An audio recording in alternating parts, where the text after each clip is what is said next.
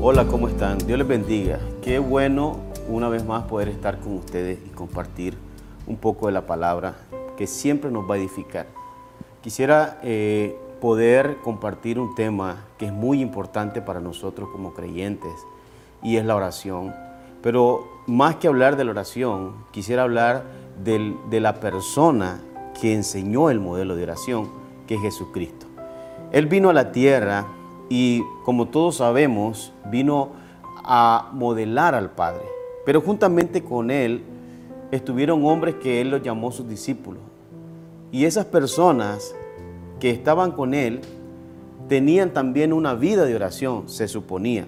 Pero cuando ellos empezaron a ver a Jesús, cuando oraba, en una parte de la Biblia, y es donde yo quiero que tú pongas eh, tus ojos ahorita y leas conmigo, en Lucas capítulo 11, versículo 1, dice, aconteció que estaba Jesús orando en un lugar, y cuando terminó, uno de sus discípulos le dijo, Señor, enséñanos a orar. ¿Cómo alguien que tenía una vida de oración pudo decirle al Señor, enséñame a orar? ¿Por qué? Porque ellos miraban algo diferente en Jesús. Y era que la oración o la vida de oración que Jesús tenía se miraba reflejada en, los días, en, en el día a día. Como un tiempo con Dios, disfrutando de su presencia, cuando Él venía a predicar, cuando Él venía a orar por los enfermos, cuando Él entraba y pasaba por los lugares, la gente reconocía que Él tenía algo diferente. Y Jesús vino a establecer un diseño. Y lo que Jesús enseñó a través de la oración, lo primero que debemos de entender es que Él disfrutaba ese tiempo. Cuando uno no disfruta este tiempo, uno puede verlo como una carga, puede verlo como un tiempo perdido. Pero Él, por lo contrario, amaba estar con el Padre, amaba buscar al Padre. Y eso es lo que debe motivarnos a nosotros en nuestros tiempos de oración. Porque cuando nosotros amamos a una persona, queremos estar con esa persona. Pero no solo estar con esa persona, porque una de las cosas que debemos de entender en la oración es que es una comunicación.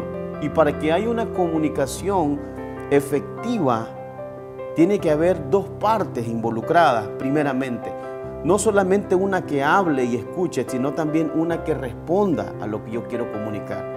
Y uno de los errores que cometemos nosotros cuando oramos es que hablamos solamente y poco escuchamos a Dios. Por eso también puede ser una de las razones que a veces cuando oramos nos demotivamos, porque estamos orando y sentimos que Dios no nos escucha.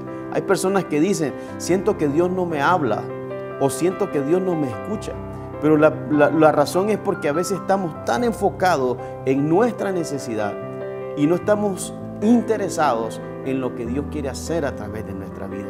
Y Jesús estaba más interesado en lo que Dios quería hacer que en lo que Jesús necesitaba. Y eso es algo que nosotros tenemos que aprender y disfrutar, que el tiempo de oración es un tiempo que puede producir vida en nosotros. Y Jesús también, una de las cosas que quiso enseñarle a sus discípulos, que Él dependía de Dios. ¿Cómo? A través de ese tiempo de oración. Porque siendo Jesús, Él oraba. Siendo Jesús, Él buscaba al Padre. ¿Qué más nosotros que necesitamos oír más, aún más a Dios? ¿Por qué? porque Jesús siendo Jesús entendió su dependencia y entendió que necesitaba el Padre. Por eso nosotros necesitamos entender que fuera de Dios nada podemos hacer. Y tenemos la oración.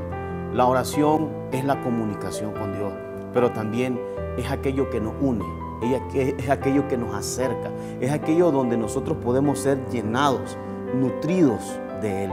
Es algo que nos fortalece. Por eso no podemos ver la oración como algo sin importancia. Pareciera algo sencillo, pero es algo poderoso.